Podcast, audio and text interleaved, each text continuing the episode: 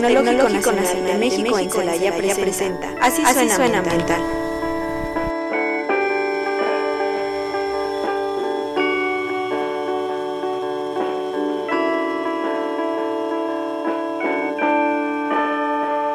Muy buenas tardes a todos, bienvenidos a un viernes más de su programa Así suena ambiental. Les saluda con muchísimo gusto su servidora Mariana García Tobar, muy feliz de estar nuevamente aquí con todos ustedes. Como ya es costumbre, agradecemos a todos los que nos sintonizan por el 89.9 de su FM en XHITC, Radio Tecnológico de Celaya, por la radio convencional, así como los que nos escuchan por internet mediante la página de internet del TECNM en Celaya, que es celaya.tecnm.mx, y por el podcast de Radio Tecnológico de Celaya en Spotify, donde ya saben que nos pueden escuchar a cualquier hora, a cualquier hora y cualquiera de nuestros programas de la primera, segunda y tercera temporada.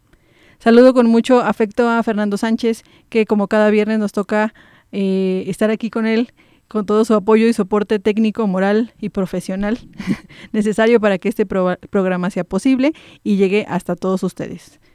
El día de hoy les tenemos preparado un programa al que hemos llamado Innovación y Desarrollo en el Sector Agrícola. Y dirán, otra vez el sector agrícola, porque bueno, ya hace algunas semanas estuvimos hablando sobre este tema. Y pues bueno, así es. La realidad es que es un tema que da para mucho en diferentes sentidos y pues es de suma relevancia en la actualidad. La agricultura sostenible y seguridad alimentaria forman parte de los objetivos de desarrollo sostenible que implican grandes retos que resolver y buscar nuevas formas de hacer esta actividad, pues principalmente el uso desmedido de fertilizantes ha causado estragos en el suelo, agua, salud, nutrientes y un gran número de etcéteras. Y pues bien, para este tema tenemos como invitado a alguien que viene desde las lejanas tierras del estado de Coahuila, pero que es originario de aquí, de nuestra ciudad cajetera Celaya, el doctor en ciencias Francisco Javier Vicente Maguillal. Bienvenido, Javier. ¿Qué tal? Muy buenas tardes a todos. Es un gustazo. Muy bien. Entonces, para presentarles a nuestro invitado del día de hoy, para que lo conozcan y conozcan también su experiencia, voy a leer su reseña, que es bastante amplia y que al finalizar me gustaría que nos ayudara a eh, pues ampliarla si es necesario y si no, pues hasta ahí. ¿Sale? Claro que sí. Francisco Javier Vicente Maguellal es egresado de la carrera de Ingeniería Bioquímica del Instituto Tecnológico de Celaya. Cuenta con una maestría en Ciencias en Ingeniería Bioquímica y un doctorado en Ciencias de la Ingeniería. Dentro de su vida profesional ha laborado como profesor de tiempo completo en el área de biotecnología, como gerente de investigación, desarrollo e innovación en el sector de la biotecnología agrícola, se desarrolló como consultor en el área de la propiedad intelectual. Fue miembro evaluador del Premio Nacional de Tecnología e Innovación desde 2015 perdón, hasta 2020. Hoy, Premio Curio, así se llama, Curio, Curio de la Innovación. Cuenta con artículos de divulgación científica, patentes en materia de biotecnología agrícola y además ha gestionado como líder de proyectos cuatro premios nacionales e internacionales en materia de tecnología e innovación y emprendimiento. En el 2020 ganó el Premio de Innovación Tecnológica por proyecto doctoral, así como ha sido responsable técnico de proyectos de innovación gubernamentales vinculados con las instituciones de educación superior, centros de investigación y con la iniciativa privada. Actualmente labora como gerente de calidad, investigación y desarrollo en Agroquímicos Versa en el área de biorracionales. Pues bueno, hay mucho hay mucho de dónde cortar con toda esta experiencia, mucho de dónde platicar. Bienvenido de nuevo, de nuevo Javier. ¿Algo que quieras complementar de lo que leí? Pues creo que todo viene por ahí. Primero que nada, gracias por la invitación. Siempre ha sido un gusto. Creo que por ahí teníamos pendiente esta, esta avenida, pero hace mucho tiempo. hace mucho tiempo, sí, claro. Y hoy estuvimos un poquito apretados, platicamos, ¿verdad? Todo un reto. Todo un reto, ¿verdad? Sí. Pero orgulloso de estar aquí otra vez en el TEC, y agradecido por la invitación y a todos tus radioescuchas, pues esperemos que en esta ocasión pues les agrade un poquito de lo que vamos a platicar el día de hoy, ¿no? Muy bien, Javier, muchas gracias. Ustedes no están para saberlo ni yo para contarlo, pero Javier y yo fuimos compañeros de la carrera hace poquitos años y somos grandes amigos. Además me da de mucho compadres. Gusto. Además de compadres, entonces pues es un gusto para mí tenerlo aquí, sobre todo para que también nos cuente sobre su experiencia y, y que platiquemos de este tema que es relevante en, en, la actualidad y bueno, siempre ha sido relevante la cuestión agrícola. Y como les decía, el tema del día de hoy es innovación y desarrollo en el sector agrícola. Entonces, me gustaría que empezáramos, Javier, con un, pequeño contexto de lo que es la, agricultura, pero no en lo que ya conocemos todos. Sabemos que es siembras, llueve, cosechas y ya tienes tus alimentos, ¿no? Sino un poco más em, puntual en la cuestión que podemos mejorar con la ciencia y la tecnología. Claro que sí, Mariana. Este, pues creo que es un gran reto. La agricultura hoy en día, pues todos sabemos que las moléculas químicas o los productos convencionales que podemos también convencionar, mencionar, perdón, pues son aquellos productos que pues son a partir de la ciencia química, ¿no? Creo que han estado, han durado y van a durar durante muchísimo tiempo. Sin embargo, hay otras alternativas que también pueden ser utilizadas para mitigar el impacto que estos productos pues tienen en lo que es pues la parte ambiental, ¿no? En la parte radicular, con el ser humano, con las especies endémicas, con los microorganismos endémicos, ¿no? Y es cuando entra la parte biorracional. Creo que em, todos hemos escuchado por ahí que hay productos orgánicos, productos biológicos. Que suelen confundirse, ¿no? Que suelen confundirse, de hecho, sí. Claro que sí. De hecho, muchas veces me dicen, oye, ¿tú vendes biológicos? Digo, eh, sí, sí, son biológicos. O son orgánicos. Bueno, este... También. También son algunos orgánicos, pero no son necesariamente orgánicos. Estamos a favor de buscar, eh, digamos, alternativas más ecosustentables o sostenibles, por así decirlo, ¿no? Estamos a favor de también usar algunas moléculas sintéticas, porque sin duda alguna tenemos que usarlas. Son necesarias. Por ahí hay algunas iniciativas del gobierno en poder eliminar algunas moléculas altamente tóxicas, ¿no? Peligrosas, que le llaman como PAPs. El, como el, es, en esa se entraría el glifosato. Glifosato, así es uno de ellos, que es, es algo que sin duda alguna se viene, ¿no? Hay otras moléculas alternativas para el glifosato, que son tanto biológicas como biorracionales, también químicas, glifosinato también está dentro de ellas, pero eh, digamos que lo que sí estamos en contra nosotros es al uso desmedido. Creo que el uso desmedido no viene en etiqueta. O sea, no, no, te dice... échale todo lo que puedas. Todo lo que puedas, claro que sí. Y muchas de las ocasiones me ha tocado escuchar a muchos ingenieros agrónomos que dicen, oye, la dosis es de un litro por hectárea. Pone 1.2, ¿no? 1.25, ah, un poquitito más. Y hay muchos productores que también de una, de manera pues irracional, están usando o mezclando bastantes productos que al final de cuentas estamos dando resistencia a las mismas plagas y enfermedades que están ahí y van a estar durante mucho tiempo. Las plagas y enfermedades están desde el momento en que empezamos a sembrar de manera extensiva, ¿no? Eh, dentro de un panorama, por así decirlo, eh, nacional, nosotros pues aquí en México pues somos expertos, por así llamarlo, ¿no? O nos dedicamos mucho a la, a la siembra de maíz, que es parte de nuestra cultura, de, nuestra fortaleza como mexicanos, ¿no? Eh, tomate, chile, ¿verdad? Que son alimentos que son básicos. Básicos en el hogar y que dan a la identidad de la población mexicana. Sí, es parte de la cultura también, ¿no? Ya la alimentación. Es correcto. Se, se liga, ¿no? Al final de cuentas. Es correcto. Y hay dentro de esos cultivos algunos que podríamos llamar eh, de alto valor agregado. Estos de alto valor agregado podemos mencionar las berries, que son las frutillas, zarzamora, frambuesa, fresa, ¿no? Que son muy conocidas. Vid, que también no es considerada como una berry, pero las metemos de vez en cuando eh, por su estructura y por sus características. En esa categoría. Categoría. Tenemos por ahí este, las cucurbitáceas, calabacitas, ¿no? Tenemos solanáceas, como mencionábamos, este, el jitomate, el chile. Tenemos por ahí también las brasicas, que en Guanajuato es uno de los principales productores de brócoli, ¿verdad? Y aquí hay un alto, un alto, eh, digamos, incremento en lo que es dorso diamante.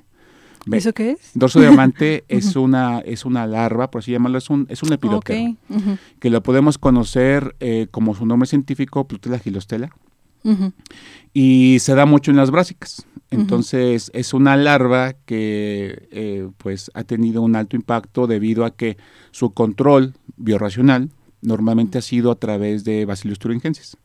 Eh, la toxina de Bacillus thuringiensis tiene efecto dentro de muchas categorías, genes que codifican para diferentes segmentos de las proteínas. Pues Lepidópteros ha sido su, su impacto más fuerte, ¿no? Sin embargo, eh, digamos, aquí en, en, Guanajuato tenemos, como somos el principal productor de brasicas, tanto para exportación como para consumo nacional, tanto orgánico como convencional, pues digamos que los productores tienen una alta incidencia en crecimiento en brásicas De hecho, venimos ahorita de ver a unos productores de brásicas que tienen, ese problema. que tienen el problema, ¿no? Y ahorita decimos, oye, está lloviendo. Y también es un, bueno, nos va a bajar un poquito la incidencia de, de, del dorso diamante. Pero así como llueve, de repente ya no. Como, exactamente, sí. Entonces, pero también estamos viendo que está lloviendo y hay enfermedades de suelo que en su momento van a empezar a salir. También. ¿Verdad? Entonces, decimos unas por otras. Pero estamos o estamos buscando que el agricultor esté preparado pues para poder combatir de un manejo en un manejo integrado de plagas y enfermedades a todo esto que estamos platicando, ¿no? Y el manejo integrado de plagas es la combinación tanto de productos convencionales como de los no convencionales. Y si ahorita mencionamos los no convencionales, pues podemos mencionar algunos biorracionales, que son desde extractos botánicos, algunos eh, biológicos, microorganismos, algunos, por ejemplo, extractos de, eh, digamos, enzimáticos o algunos extractos de metabolitos de algunas bacterias, algunos hongos, algunos virus también que son utilizados para poder controlar algunas plagas. Y todo esto hace que la conjugación con los químicos tradicionales pues puedan tener un efecto más premonitorio, ¿no? Si tú tienes un cultivo orgánico certificado como orgánico, pues va a estar complejo que lleves un, manejo integrado, porque la misma normativa te está impidiendo que metas algún producto eh, convencional.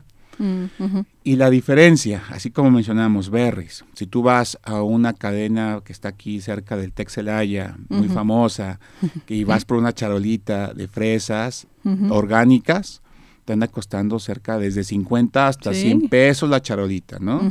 de, fresas orgánicas, por llamarlo así, ¿no? Zarzamoras o demás. Sí. Pero si vas aquí a Irapuato en carretera, eh, te encuentras los señores de los canastos que traen ahí la mitad podrida y la otra mitad más o menos podrida y unas cuantas más o menos, pues te va a costar mucho menos, ¿no? Entonces, el impacto de un producto orgánico o de alto valor versus uno convencional, puede ser muchísimo, ¿no? Brócoli pueden venderte o comprarte un brócoli convencional, 9 pesos, 10 pesos a lo mucho, ¿no? Y un orgánico arriba de 13 pesos. Sí. Entonces, eh, pero también es algo, suena padre, ¿no? Dices, oye, pues son 3 pesos, si lo pienso por toneladas, un rendimiento de 18 21 toneladas por hectárea, dices, pues a lo mejor sí conviene, ¿no? Sí. Pero también conlleva este más manejo. Le llamamos al, digamos, al manejo bioracional un manejo inteligente. ¿Por qué inteligente? Porque involucra a que la persona que compra este producto tenga, digamos, vaya más allá del solamente producir y vender. Claro. Vaya al que tiene que hacer cosas diferentes para poder utilizarlo, para poder aplicarlo, no lo va a mezclar con cualquier otro producto. Hay productos que hacen bombas, donde mezclan todo en la misma aplicación y, ahora ¿no? Y vaya, hay algunos que hay compatibilidad, pero hay algunos a los que no.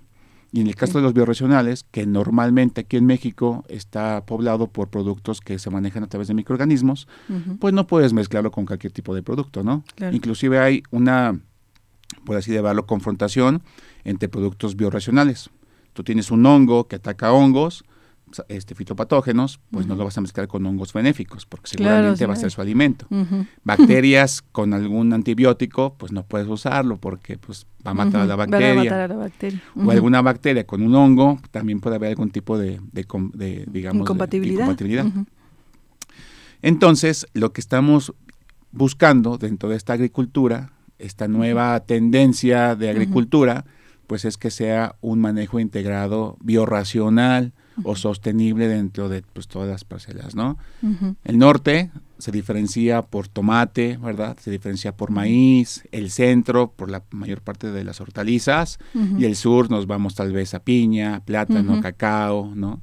Este café. Entonces sí hay lo que llamamos nosotros que son cultivos estratégicos, ¿no? Y dependiendo en qué cultivo estratégico de la zona particularmente importante del sector agrícola en México, tú vas a buscar esos gaps de plagas y enfermedades para poder llevar una nueva tecnología biorracional. Aquí en este caso, cuando nos estás hablando de, cuestiones biorracionales, ¿cuál es la diferencia entre los biofertilizantes o todas esas cuestiones que, tienen nombres como muy similares o muy parecidos, pero que al final de cuentas son cosas diferentes? Sí, mira, el decreto de COFEPRIS, que es la casa que nos está regulando todos los productos, y aquí pongo un paréntesis, busquen productos con registros, muy importante. Nada más para que nuestro auditorio sepa, COFEPRIS es la Comisión Federal de para Riesgos Sanitarios. Es correcto. Entonces, esta, esta COFEPRIS, en su decreto, solamente tiene clasificado dos secciones. La primera, que son los plaguicidas, y la segunda, que son los nutrientes vegetales. Plaguicidas, aquí ya viene el técnico que lo puede registrar como técnico. Es decir, ah, cuando tú, digamos un ejemplo, tú traes de India, no sé, una abambectina, la traes, o una piretrina, que es la, digamos, la que a lo mejor puede ser un poquito más, más sencillo de, digamos, de, de, traer, traer o ejemplificar más ah, Una piletrina. Traes la piletrina y viene, la compras como técnica o altamente pura o concentrada. Tienes que traerla de otro lugar porque en México es difícil que tengamos algunos cultivos que tengan altas concentraciones de piretrinas, piretrinas y piretroides, piretrinas orgánicas, piretroides sintéticos. Oh, ¿sí? Uy, no, hay mucho que aprender. Sí, y las piretrinas pues están del, del, piretro y crisantemos que tienen altas concentraciones de estos piretroides, ¿no? Bueno, la traes a México y la tienes que registrar como un producto técnico. Mm, es decir, como el ingrediente activo, por así decirlo, ¿no? Y ya aquí tú en, en, tu laboratorio, con tu equipo de desarrollo investigación, pues buscas la forma de hacer una, un formulado, un, producto terminado. También puede estar terminado allá. Ah, o sea, también lo puedes hacer, pero normalmente es mucho más caro. Entonces, lo que mm. uno busca es comprar el ingrediente, activo, y aquí registrar técnico, ingrediente activo, formulado y diferentes tipos de productos para crear tu abanico, ¿no? Ok. Bueno, entonces, eh, nutrientes vegetales y plaguicidas técnicos. Está el de uso forestal, ¿verdad? Está el de uso urbano, el plaguicida, digamos, el, agrícola. Está el plaguicida bioquímico, el microbiano y otros que por ahí ya no me acuerdo todos, ¿verdad? Y después te vas a nutrientes vegetales. Y nutrientes vegetales, ahí entra la parte de fertilizantes. Y fertilizantes es como una de las subclasificaciones de nutrientes vegetales, que puede ser un fertilizante mixto, puede ser un biofertilizante, un inoculante también, que el inoculante es a partir de microorganismos. Que eso era lo que platicábamos hace dos programas más o menos con el doctor Sergio de los Santos, porque también luego nos confundimos, ¿no? Pesticidas es para control de plagas, control de enfermedades, pero hay, lo otro es los microorganismos que ayudan a la planta para su crecimiento y, y, que crezca pues como se debe, ¿no? Hay microorganismos que tienen la doble acción. ¿Los dos? Sí, que pueden ser tanto nutriente, bueno, clasificado como nutriente o inoculante. Digamos que la clasificación de COFEPRIS, plaguicida, control de plagas y enfermedades. Nutriente, mejoramiento de la planta. Ah, muy bien. Que puede ser biomasa, que puede ser este calidad, también puede ser calidad, es lo que marca COFEPRIS. Entonces, un microorganismo puede actuar como plaguicida o como nutriente vegetal o biofertilizante o bioestimulante, porque hay, hay muchas partes, ¿no? un microorganismo puede ser todo eso o ninguno. Entonces, eh, hay, que, hay que buscar la forma de... Hay algo muy interesante aquí porque a veces encontramos productos en, en, digamos, en, en el mercado que son inoculantes, pero se venden como fungicidas. Ah, qué caray. sí, entonces un registro de inoculante es un registro que si tuviéramos ahorita la forma de ponerte una diapositiva donde veamos las diferencias, en el, la más grande es que al inoculante ahí te piden una composición garantizada. O sea, cuántos gramos o cuántas unidades infectivas traes por, digamos, por gramo, por litro, lo que tú quieras. En el caso del eh, plaguicida, te piden composición garantizada estudios de efectividad biológica, también acá y acá. este, te piden lo que son eh, estabilidad, una estabilidad en tiempo cero y en acelerada. Es decir, tú dices, mi producto va a durar un año. Entonces, el laboratorio certificado dice, lo meto a estabilidad acelerada y efectivamente... A ver si es correcto. Correcto. La concentración que tú me estás diciendo se mantiene en un año las propiedades físico-químicas, eh, digamos la suspensibilidad, lo que es la producción de espuma, o sea, hay cuestiones físico-químicas que también te están revisando. En el caso de inoculante, solo te piden granulometría y pH, sin estabilidad acelerada. Entonces, eh, digamos, en cuestión de dinero, se lleva, eh, digamos que el, el, el, plaguicida es hasta tres veces más caro registrarlo por todos los estudios que hay que hacerle. ¿Verdad? Para comprobar su efectividad. Comprobar efectividad, que es la, normativa nos dice que arriba del 50% pues tienes un efecto plaguicida y en el caso de inoculante solamente con que sea mejor que el testigo sin aplicación, que el testigo absoluto. Y ahí es donde está la trampa, ¿no? Que es un inoculante y te lo venden como fungicida. Así es, te dicen, oye, tengo tricoderma gracianum, que este es un hongo que tiene efecto bioestimulante, que micoparasita y un montón de cosas que tiene tricoderma gracianum, y te dicen, y también funciona como plaguicida. Mm, Entonces dicen, eh, inoculante con acción fungicida. Eso no existe. O sea, es inoculante. Y está registrado como inoculante. Ahora que si lo quieres registrar como inoculante, pues no hay problema, pues registra como inoculante, dile que es un inoculante y que tiene un efecto de bioestimulación, porque también tiene efecto, efecto de bioestimulación. O sea, es una interacción, ya cuando están en suelo, interacción entre todo la radícula, entre todo el microsistema que se encuentra, y entonces pues iba a haber una bioestimulación por todo. Pero sí hay que saber diferenciar entre qué producto es uno y qué producto es, otro. Bueno, están los inoculantes, están los nutrientes vegetales, están este, los hormonales, que son cócteles prácticamente de, hormonas para ayudarnos a, digamos, al engorde, ayudarnos a la fluorescencia. Están algunos que se usan inclusive para eh, aliviar el estrés biótico y abiótico dentro de la planta. Es todo un mar de, productos, ¿no? Es un canijo, son canijos de sí, productos. Sí, ahorita que estás hablando de esto, digo, no, no imagino la cantidad de productos que existen con toda la cantidad de bacterias, microorganismos, eh, sustancias, etcétera, que existen también, ¿no? Así es. Entonces, ya ahorita lo que muchos están haciendo ya no es inclusive eh, venderte la biomasa, o sea, llámese eh, Bacillus subtilis, Megatherium, Masospirillum, que cada uno tiene una función, sino venderte algunas mezclas que son entre los microorganismos, nutrientes vegetales, pero Cofepris siempre le va, le va a dar preferencia a la acción principal de lo que tú quieres llevar a cabo.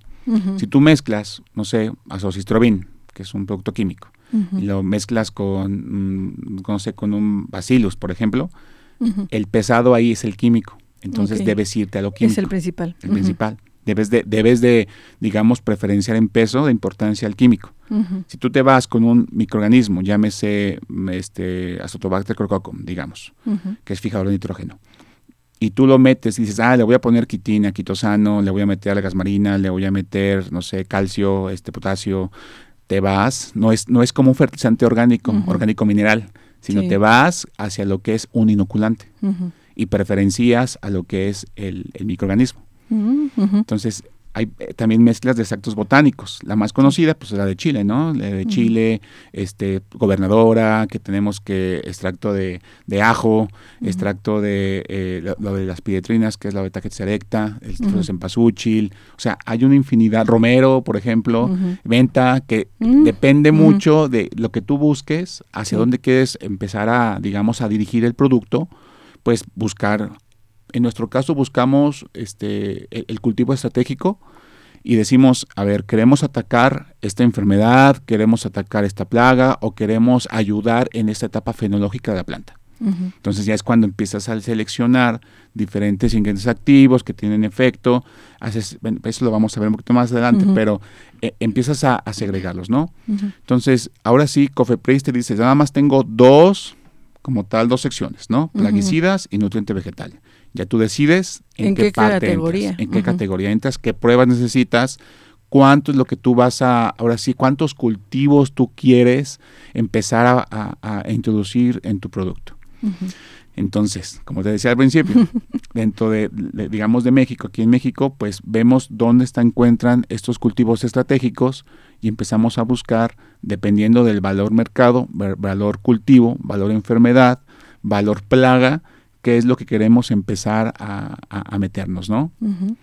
Y todo, todo esto que nos platicaste ahorita, todo esto que se ha generado, que se ha desarrollado, que, que es parte de la, de la innovación en la cuestión agrícola, eh, ¿de dónde surge? O sea, ¿cuál es su origen eh, o qué problemática trata de mm, resolver? No, no, me, no me gusta hablar tanto de qué problemática estamos resolviendo, sino qué cuestiones tenemos que mejorar. Y ahí es donde entra la ciencia y la tecnología. Pero en este caso, todo lo que nos comentas ahorita, eh, ¿Cuál es su, su, como su punto de partida?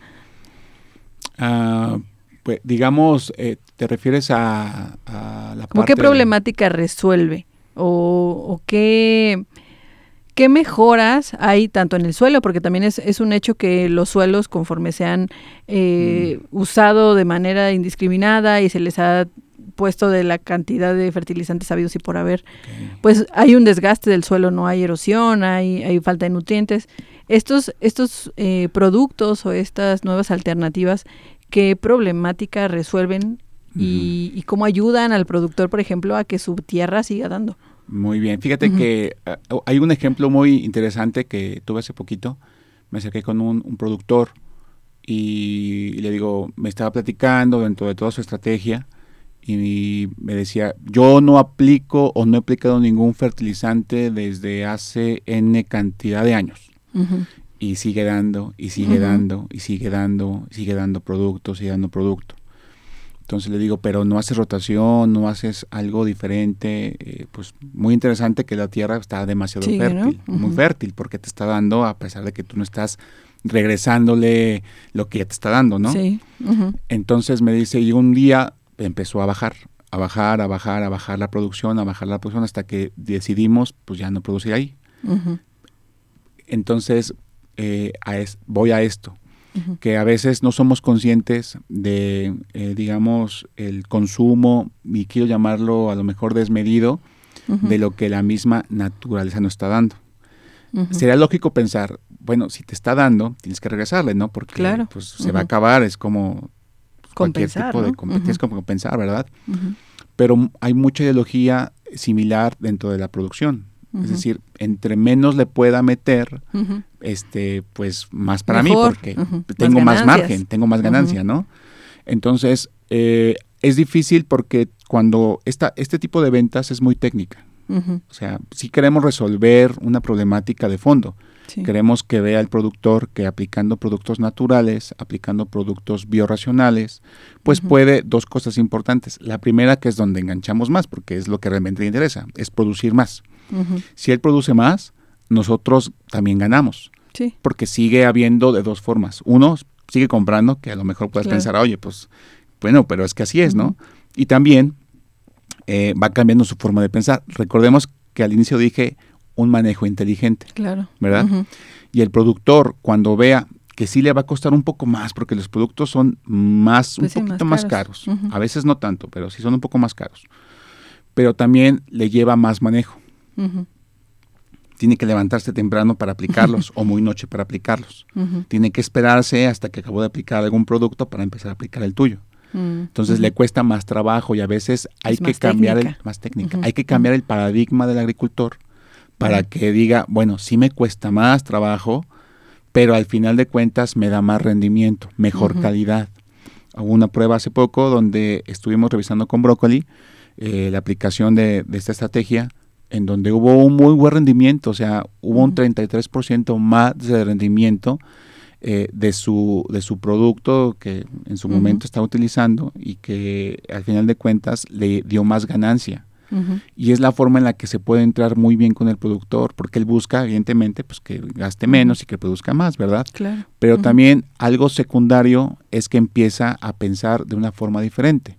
Y al pensar de forma diferente, ve que es una estrategia buena regresarle al campo lo que ya te está dando. Entonces... Y que te va a seguir dando si te, lo sigues dando, ¿no? hablamos de tres tipos de, digamos, de, de, estrategias, ¿no? Que es la inundativa, la conservativa y la que ya hablamos de cultural, en la cual, en la primera tú dices, bueno, aplico una vez y a ver cómo sale. Y la segunda ya aplicas de forma sistémica en el cual ya estás aplicando un producto biorracional conforme a las plagas, enfermedades, etapas fenológicas, rotación de cultivos. Y en la última, que es muy ya muy cultural, es que ya además estás viendo estrategias, que estás dando rotaciones, que estás a lo mejor usando productos, además del que te estoy dando, pues productos ya alternativos, biológicos, y que además estás poniendo algunas barreras físicas, estás viendo este que no se te llene de a lo mejor de, maleza, aplicando, o sea, ya cambia tu forma de pensar. Y eso a la larga es lo que estás comentando. O sea, no lo reconoce lo mejor de inicio. Si vamos con la bandera de, oye, bandera verde y vas a ser un mejor, una mejor persona, es un poquito difícil porque el productor ve pues, una ganancia que en su momento le va a convenir, ¿no? Muy bien, pues Javier está muy interesante esto y me gustaría que siguiéramos platicando de ello, pero vamos a hacer un corte promocional de la radio y regresamos. Así suena ambiental. Ya regresamos.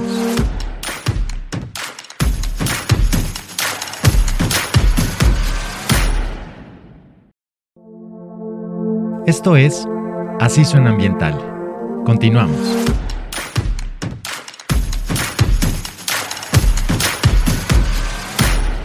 Muy bien, ya estamos de vuelta en su programa Así suena ambiental.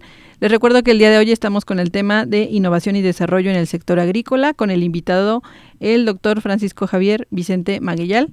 Y antes del corte estábamos platicando sobre el, la cuestión de qué, qué, qué, mejora o qué problemática se resuelve. Estábamos, nos estabas platicando sobre tres eh, como estrategias o tres puntos y nos platicaste muy brevemente de ellas. No sé si pudieras continuar con ese tema para que nuestro público pues pueda entender mejor los beneficios y eh, tanto ambientales como económicos y sociales que tienen estas cuestiones. Sí, claro que sí. Mira, este, eh, si lo vemos desde un punto de vista eh, pragmático, por así decirlo, el agricultor busca que pues, tenga un mejor rendimiento, ¿no? O sea, siempre busca un rendimiento. La rentabilidad, ¿no? Rentabilidad, un buen margen, ¿no? Que aplique menos y que le dé más. Entonces, con esa bandera, normalmente, pues tratamos de, llevar las dos cosas. Para, digamos, bajar recurso gubernamental y para este, irnos a, a diferentes foros, normalmente la parte académica pues dice, oye, los químicos son malos, este, hay que quitarlos, hay que no usarlos, ¿verdad? O disminuirlos lo más que se pueda. O disminuirlos lo más que se pueda, ¿no? Entonces, hay algo que muy importante es pensar en la seguridad alimentaria, ¿no? Es decir, hoy en día no podemos ser autosuficientes en el momento de decir, si quito todos los, los químicos eh, convencionales, ¿qué hago, no? Entonces, dicen, no, es que en Europa pues ya están haciendo eso, sí, pero dieron 10 años. ¿Verdad? Tuvieron 10 años para hacerlo y fue paulatino y no fueron todas las moléculas. Fue de golpe. Fue de golpe, ¿no? Entonces, este, eso orilla, sí está orillando a que cambie el paradigma, ¿no? A que algunos productores, algunas casas, algunos inclusive eh, industrias, pues vayan pensando en esa parte verde. Hoy en día ha habido muchas adquisiciones de empresas transnacionales que están comprando a una, una empresa, eh, puedo decir la verde, ¿no? Que maneja microorganismos, maneja este, biológicos, bioracionales, extractos y demás, pues para empezar a entrar en ese mercado, ¿no? Y es una buena estrategia, la verdad, o sea, está bien. Eh, y también, pues es la bandera de ir, oye, si haces esto, si usas biológicos o un manejo integrado de plagas de manera consciente, pues tú vas a tener en cierto momento una mayor producción, vas a tener un mejor rendimiento, un mejor margen, pero también vas a ayudar al planeta, ¿verdad? Vas a empezar a ver que donde antes no crecía algo, pues ahora se está creciendo. Vas a ver que a lo mejor tu, tu aplicación de productos químicos va a ser cada vez menor vas a ver que tu rotación de cultivos pues te va a dar también un mejor margen de ganancias. ¿Y si es posible dejar de usar fertilizantes químicos? O sea, si, si llegará un momento en que se puedan dejar de usar y sustituirlos por cuestiones más amigables con la con el medio ambiente, por así llamarlos? Mm, yo creo que minimizar su uso tal vez, pero no creo que podamos llegar a un momento en que nos deshagamos de ellos. Okay. ¿Sí? Si podemos optimizarlos, que es lo que estamos haciendo varios, de que muchas de las moléculas químicas, pues que son, no son altamente asimilables, usar algunas enzimas, metabolitos o microorganismos que ayuden a que estos compuestos que son, no son, digamos, muy bien asimilados por las plantas, sean más rápido asimilables, ¿no? Entonces optimiza su uso. Por ahí está, eh, hay algunos que en su momento dijeron, oye, nanomateriales, nanoproductos, este, son pequeñas concentraciones. Eh, está bien, o sea, también es una forma de hacerlo, ¿no? Eh, aún no hay la suficiente investigación como para poder decir que a este tamaño o esas este, nanopartículas en sus diámetros, por así llamarlo, pues qué tanto impacto tendrían. Ha habido algunos artículos que han dicho, oye, son tóxicos, algunos dicen que no. OMRI, por ejemplo, dice no puedes usar nada de nanomateriales. Algunas casas certificadas extranjeras, que son hoy en día la que nos certifican algunos productos aquí en México que son exportados a Estados Unidos principalmente, dicen no puedes ocupar esto, aquello, nanomateriales, organismos, organismos genéticamente modificados o derivados de ellos, ¿no? Tanto de plantas y, o animales. Ah, alérgenos, por ejemplo. Entonces, eso hace que estemos buscando nuevas estrategias para poder formular productos diferentes, ¿no? Sí. Algo muy interesante, Mariana, que, que, en la parte de bioracional, si tú volteas a ver un catálogo de bioracionales, hay muy pocos que son iguales, entre, comillas. ¿Por qué te digo iguales? Porque pueden traer los dos bacillus subtilis. Pero el bacillus subtilis de la competencia 1 es totalmente diferente a mi bacillus subtilis. ¿A poco? Totalmente diferente, ¿no? ¿Por qué? Porque lo que decimos, pues aquí todos somos homo sapiens, ¿no? Sí. Bueno, espero que seamos todos, ¿verdad? es lo que se espera. Lo que se espera. de nosotros. Sí, pero decimos, a ver, ahorita, bueno, el ejemplo lo pongo siempre en lugares calientes, ¿no? Pero es de al 12 del día, salte a correr a ver quién gana la carrera. Seguramente va a haber personas que sí van a aguantar unos 100 metros corriendo. Seguramente va a haber el, el, que se va a bofear a los primeros 20 centímetros, ¿no? De arrancarse la carrera. Y va a haber alguien que va a llegar a la mitad, ¿verdad? Y no porque todos seamos el mismo género y especie, signifique que tenemos las mismas capacidades. Y eso es con los microorganismos. Y tiene también que ver como en dónde lo desarrollan, ¿no? Los, factores eh, abióticos, ¿no? El clima, la temperatura. Es correcto. Etcétera. Y cómo los domestiques, eh, domestiques en, laboratorio, ¿no? Que los empieces a, llevar a la producción de ciertos metabolitos o cierta tolerancia de algunas situaciones a estrés abiótico. Sí. Eh, y eso es algo que en biorracional es como muy, es un estigma, pues no a veces es como de, oye, el tuyo es igual que este. Bueno, pero también falta la formulación. Claro. Porque un microorganismo sigue siendo un ser vivo. Si tú tienes un microorganismo y lo conviertes en líquido o lo llevas a sólido, pues el reloj comienza a sonar, ¿no? O sea, le queda N cantidad de tiempo de, vida para poder ser efectivo, funcional o tener la concentración necesaria. Entonces, en nuestro caso, nos especializamos ya en hacer los sólidos tenemos una fortaleza en hacer productos sólidos, lo cual nos está alargando la vida en aquel. Hay muchas personas y muchos investigadores que, no, es que yo saco dos microorganismos y buenísimos produciendo, buenísimos hace esto. Pues eso lo hace, cualquiera, pues. Cualquier persona puede sacar un microorganismo, aislarlo, empezar a, ahí a crecer y después decir, oye. No cualquiera. Bueno, no cualquiera, ¿verdad? Pero bueno, de los que están en el gremio, cualquiera, ¿no? Cualquiera puede hacerlo, sí. Pero lo difícil no es eso. Lo difícil, primero, en la parte técnica, es mantenerlos. Que sean vivos por N cantidad de años, ¿no? Años. ¿Y, en el estado sólido es más duradero? Es más duradero. En estado líquido, a menos que domines muy bien algunas este, cuestiones de ya de mezclas de algunos compuestos, pues puedo decirte, pero en México todavía estamos muy lejos de que alguien en la parte académica pueda llegar a esa, a esa, a esa tecnología, ¿no? Sí hay algunos que conozco que están haciendo muy buenos trabajos, ¿eh? de hecho. Y en la parte sólida, pues también está difícil. Entonces, este... Como sea es difícil. Como sea es difícil, ¿no? Eh, y la otra, venderlos, ¿no? Creo que es el reto más fuerte. Sí. O sea, convencer al productor de que el producto va a funcionar. Es correcto. Porque también, a lo mejor ya después, antes de que tú llegaras, llegó algún otro que lo convenció de usar un producto y dice, bueno, ahora tú llegas y me quieres convencer de otro es, es complejo. ¿Quién es mejor? ¿Quién es mejor? Entonces tú demuéstrame que, Así Es, por eso decimos que es muy técnico. Tenemos que demostrar mediante ensayos, mediante parcelas que se puede hacer. Casos reales. Exactamente. Si tú llegas con una molécula química convencional, ya de entrada sabes que va a funcionar. Ya nada más ahí manejas precios por volúmenes. O sea, cómprame N cantidad de miles de litros y cada vez el precio va siendo menos. Pero en el caso de los biológicos bioracionales, posiblemente es más del uso y de la efectividad, de la vida en aquel, de la etiqueta, porque como te digo que muchos son, están orientados a la parte del orgánico, que tampoco es algo que sea forzoso, ¿no? Se puede usar en lo convencional o en lo orgánico pero algunos que son productos orgánicos son exigencias de la normativa extranjera, o sea, no es que también quiera ser orgánica la persona, ¿eh?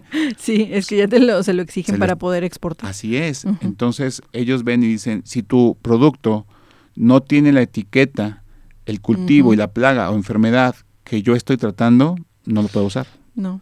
¿Sí? No lo puedo usar. Aunque quisiera y aunque te, tengas el sello hombre y no puedo usarlo. Hombre o, este, o a lo mejor Metrocert, Ceres, Bioagris, Viagicer, lo que tú quieras, Has. O sea, hay muchos. Entonces, pues no se puede, ¿verdad? Entonces dices ahí, bueno, a ver, vamos a hacer un, con los que sí se puede, vamos a hacer una, una, una, una parcela demostrativa. Te voy a explicar cómo funcionan, te voy a decir cuáles son sus fortalezas, te voy a decir A, B, C, D, F, G, en donde estás convenciendo, pero también convence mucho el uso de que tienes un personal, tienes un centro de investigación, tienes una orientación, tienes años de experiencia trabajando en eso, entonces eh, vas cerrando tratos y después esos tratos técnicos se convierten en tratos comerciales. Claro. Y posiblemente ya después, pues ya una, un encadenamiento productivo, ¿no? Aquí ahorita me surge la duda de, mm, ¿estos productos son o tienen, bueno, ah, ya comentamos que tienen costos un poco elevados y que supongo yo que a quienes ustedes les venden pues son gente que tiene alto poder adquisitivo, quiero pensar. ¿Qué pasa con las personas o con los agricultores o productores que tienen una hectárea, que viven de eso? O sea, no, no quedan como eh, desfasados o, o, pues no sé cómo llamarlos. Estoy pensando en la cuestión del desarrollo sustentable y cómo la parte social en este tipo de tecnologías y desarrollos siento que a veces e, esas personas quedan fuera o quedan rezagadas, esa es la palabra que estaba buscando, rezagadas de toda esta, esta innovación que existe en el sector agrícola. Mira, para todos hay, sale el sol, dirían por ahí, ¿no? O sea, sí hay, bueno, hay algunos productos que sí son más caros, otros que son un poco más económicos, ¿no? También existe biofábricas que últimamente están de moda, en las cuales este, el, el, producto lo haces dentro de un recipiente, que a veces puede ser desde un bote de plástico, hasta un bioreactor, ¿eh? y que esa biofábrica la puedes tener en tu garage casi casi, en la parcela y estar produciendo los propios microorganismos. Y hay normativas que te lo permiten, o sea, sí se puede. Si tú quieres irte a uno certificado, porque al final de cuentas pues, es como decir, ¿no? O sea, es seguro. Es seguro, exactamente, es seguro, tiene una calidad segura y a veces buscamos calidad, ¿verdad? No te voy a decir, o sea, hay, de todos los precios. O sea, te voy a decir, son un poquito más caros dependiendo qué, ¿verdad? Pero también, si tú al final ves que ese producto que fue relativamente un poco más caro que los convencionales, ¿eh? que los convencionales, y hablamos de moléculas ya commodities, que eso sí son convencionales commodities. ¿Qué es commodities? Commodities es como algo muy común. Ah, ok. ¿sí? Si hablamos... más conocido. Muy conocido, o que ya no hay tanta tanto valor agregado, así le puedo llamar, valor agregado en su producción. Como lo de siempre. Como lo de siempre, así como decir vinagre, ¿no? Así ah, es Eso es un commodity, ¿no? Ya es, todos lo saben hacer. En tu casa es vinagre si quieres, o sea, ya está. Entonces, este, y ese, ese commodity, pues evidentemente es más económico. Y si tú lo cambias a lo mejor por un biofertilizante, que es a partir de humus, de lombriz, o a partir de algunas este, moléculas este, enzimáticas, polisacáridos, quitina, quitina, un montón de cosas, pues lo, no vas a ver nada más un uso, no vas a ver decir, ah, oye, funcionó y me mató la plaga. No, sino que también vas a ver que al final el rendimiento va a ser diferente. Entonces, esa es la bandera que usamos mucho. O sea, no estamos nada más atacando la plaga. Tú pones el químico, mata, de, efecto derribe, mata en el momento que lo aplicas. Pero en este caso, el biológico sí va a durar más tiempo. O sea, el derribe va a ser en las primeras horas. Pero el biológico va a tardar 72, 24, 48, 72 horas, hasta incluso días en, verse el efecto, pero no nada más te va a ayudar a, una cosa, a una cosa te va a dar más cosas. Hoy, el, digamos, el mecanismo de acción, por ejemplo, de una bobera vaciana, que es un entomopatógeno que ataca ciertos insectos, más de 200 insectos en todos los cultivos, de, digamos, del mundo, por así decirlo. Su mecanismo ya está claramente identificado, ¿no? Producción de enzimas, que llega a, la hemolinfa del insecto, empieza a producir, se cambia este, de, este, estructuras posiblemente muy similares a una, una levadura, van prácticamente se atora en algunos órganos del, del, insecto, produce toxinas y empieza a salir después, que son efectos a profito, por ejemplo, ¿no? Infectivos a profito. Ya cuando sale, vuelve a diferenciarse en algunas esporas Y ese es banco para que cuando alguien, otro insecto pase, se infecte y, ya. se haga la cadena. Se haga la cadena. Pero no es algo que tú digas, ah, si aplico una vez ya me dura toda la vida. No, te va a durar más tiempo, ¿verdad? Pero tampoco te va a durar toda la vida. Tienes que hacer aplicaciones sistémicas, que lo comentaba, ¿no? O sea, hacer el clásico, el sistémico y el cultural. O sea, y el funcionamiento o la funcionalidad de estos productos depende pues del, del, productor, ¿no? Que siga las instrucciones, porque también suele pasar que digan, que digan, no, pues ya compré tu producto, pero no, me funcionó. funcionó. Y le preguntas, ¿no? Oye, ¿cómo lo hiciste? No, pues no seguiste las instrucciones. Sí, no, apliqué a las 2 de la tarde, donde estaba el sol a todo lo que daba. Entonces, ya con las formulaciones aplicamos bioprotectantes, ¿no? O sea, la mezclamos con algunas sustancias que van a proteger al microorganismo o al producto inherente activo, por así llamarlo. Pero también dentro de todo esto, pues está, digamos, el efecto del aplicador. Sí. O sea, cómo lo estás aplicando. A veces es, oye, ¿qué usaste antes? No, pues un fungicida. Y limpiaste, la, ah, no, sí, lo limpié. Y dices, sí, no. Nos ha tocado que hemos analizado algunos productos que se llaman, por ejemplo, no sé, este, algunos plaguicidas, que son totalmente biológicos y los mandamos a analizar y ¡pum! El picote en el, en el espectro del químico, ¿no? De otro. Entonces dices, mmm, qué Oye, ¿qué, ¿qué, crees que no lo lavaste muy bien, que digamos? bueno, eso, eso es una y la otra es que lo sacamos directamente del envase original, ¿no? Mm, Entonces trae su piquete de químico para asegurar la efectividad. Ah, ya, ya, ya. Es de todo, ¿no? Es de todo. Si tú te, si tú te metes a Cofepris y te metes a plaguicidas y si le pones un producto en particular, no sé, metes un anisople, vas a encontrar con las dos manos la cantidad de productos que existen registrados. Mm, Pero si te vas al campo, ¡buf! Hay millones. Millones de productos, ¿no? Muchísimos productos.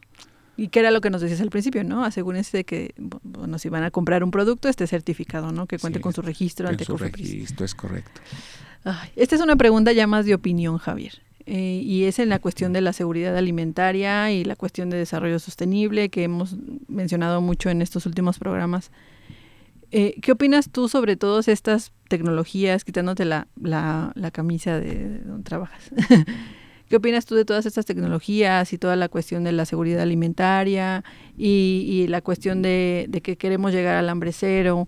O sea, ¿cómo esto podría ayudar eh, porque mira, la verdad es que yo sigo teniendo en mente que esto se trata para productores muy grandes y que no solamente son de los que producen para dejar aquí el alimento, sino para que se vaya a otros lados, ¿no?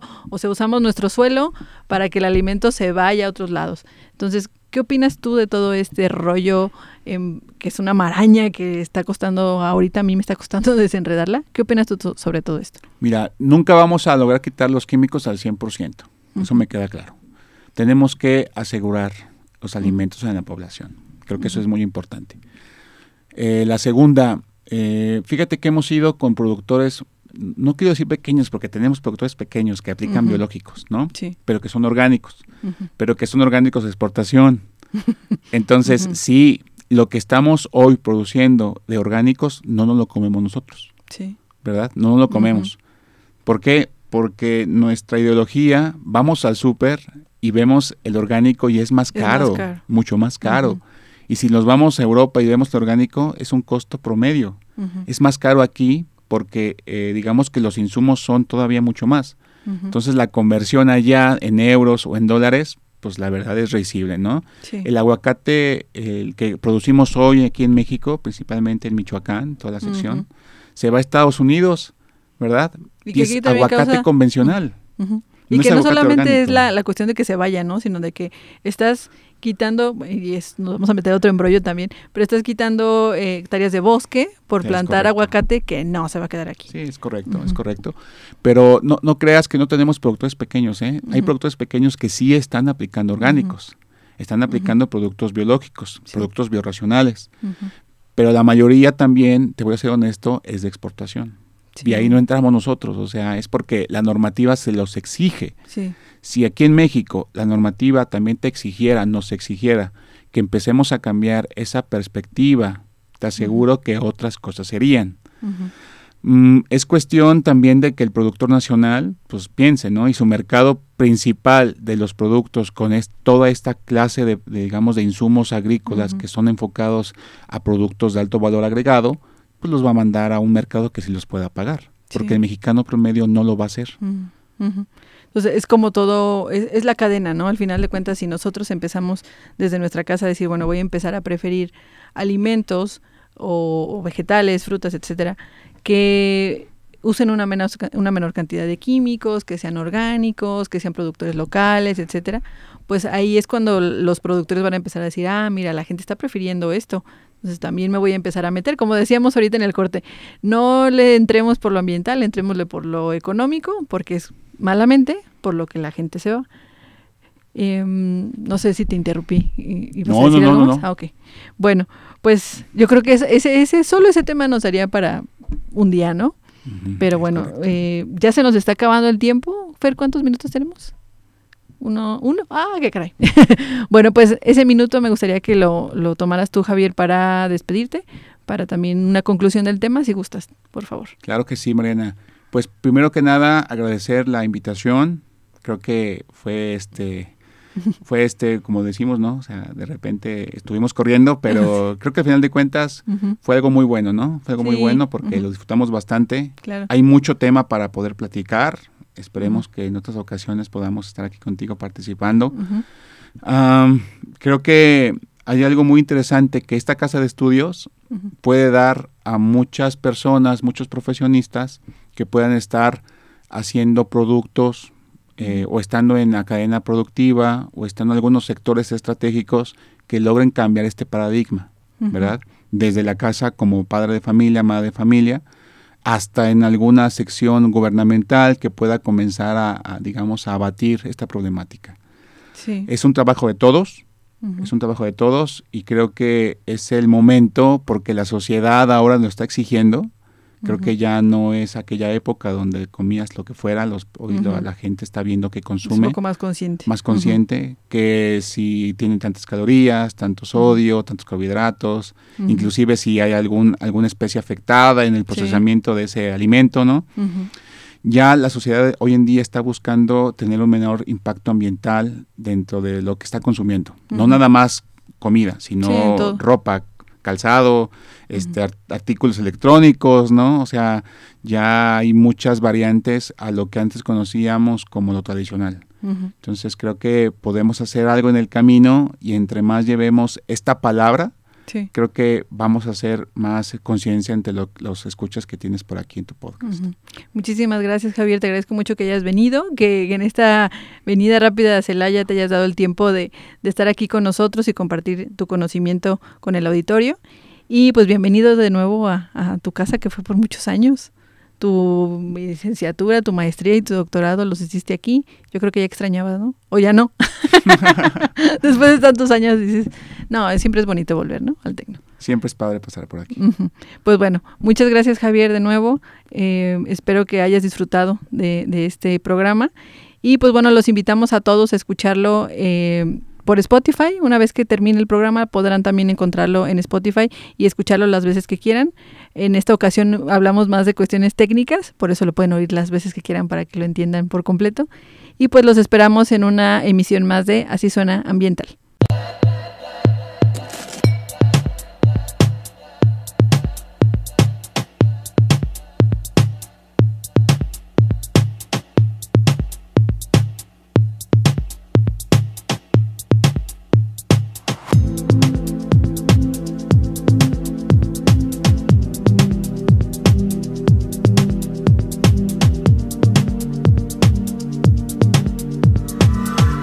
Por sintonizar Así Suena Ambiental. Te esperamos todos los viernes en punto de las 3 de la tarde por Radio Tecnológico de Celaya.